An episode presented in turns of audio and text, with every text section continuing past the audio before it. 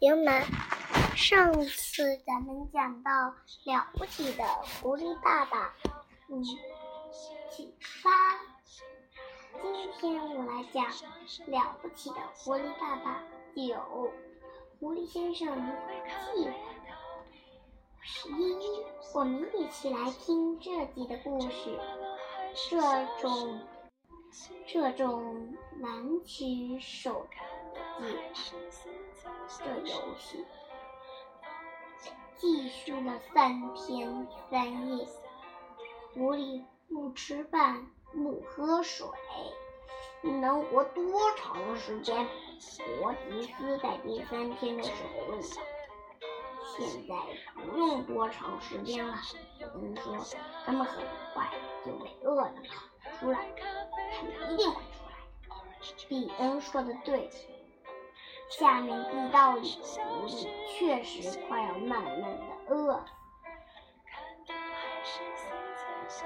要是咱们能喝上一小口水就好了，有一个小狐狸说道。哦，爸爸。你不能做点什么吗，爸爸爸？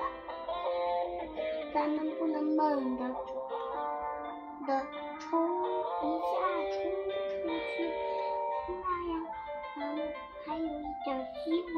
不是吗？根本没有机会。狐狸先生厉声说：“我不是，我是不会让你们到那边。”那上面去对那些枪的，我手可以让你们待在下面平静的死去。狐狸先生已经好长时间不说话了，他紧他两眼紧闭，趴在那里一动也不动，据听没听见别的狐狸说在说些什么。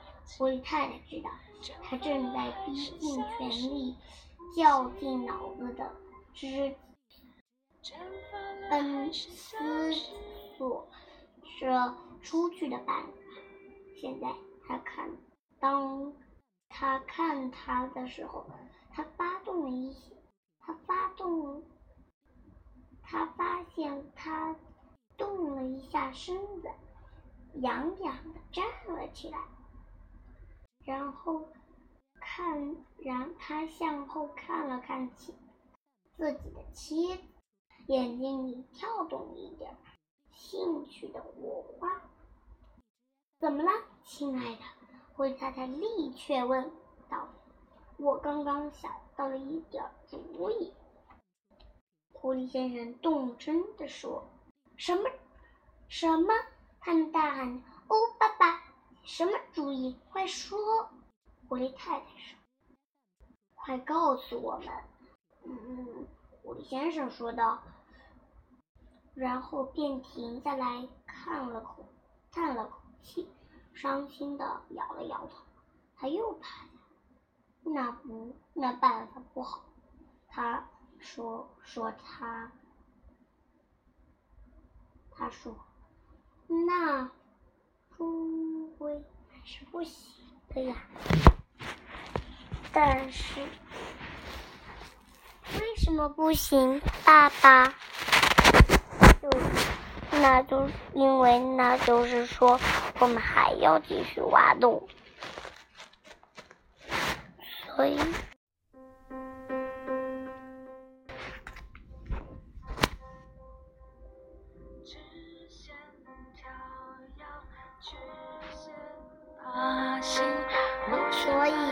声声有花香我咱们已经三天三夜没有吃东西了，谁也没有足够的力气干下去了。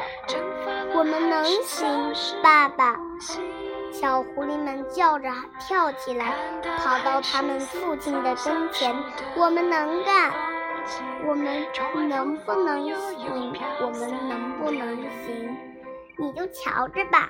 你也能行的，狐狸先生看了看四个小狐，脸上露出了微笑。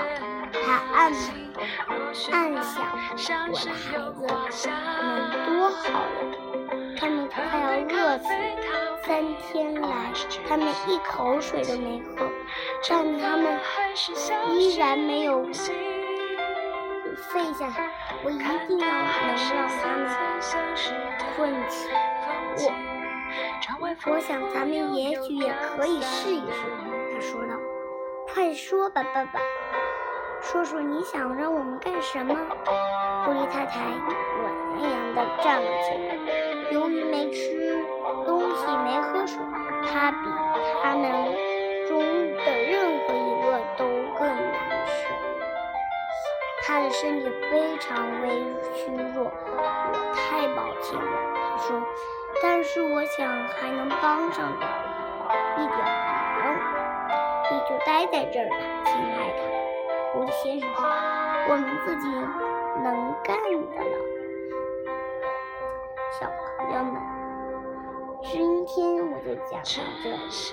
我呢，请欢迎收听下集《了不起的龟爸爸十国吉斯的一号鸡舍》。小朋友们，再见。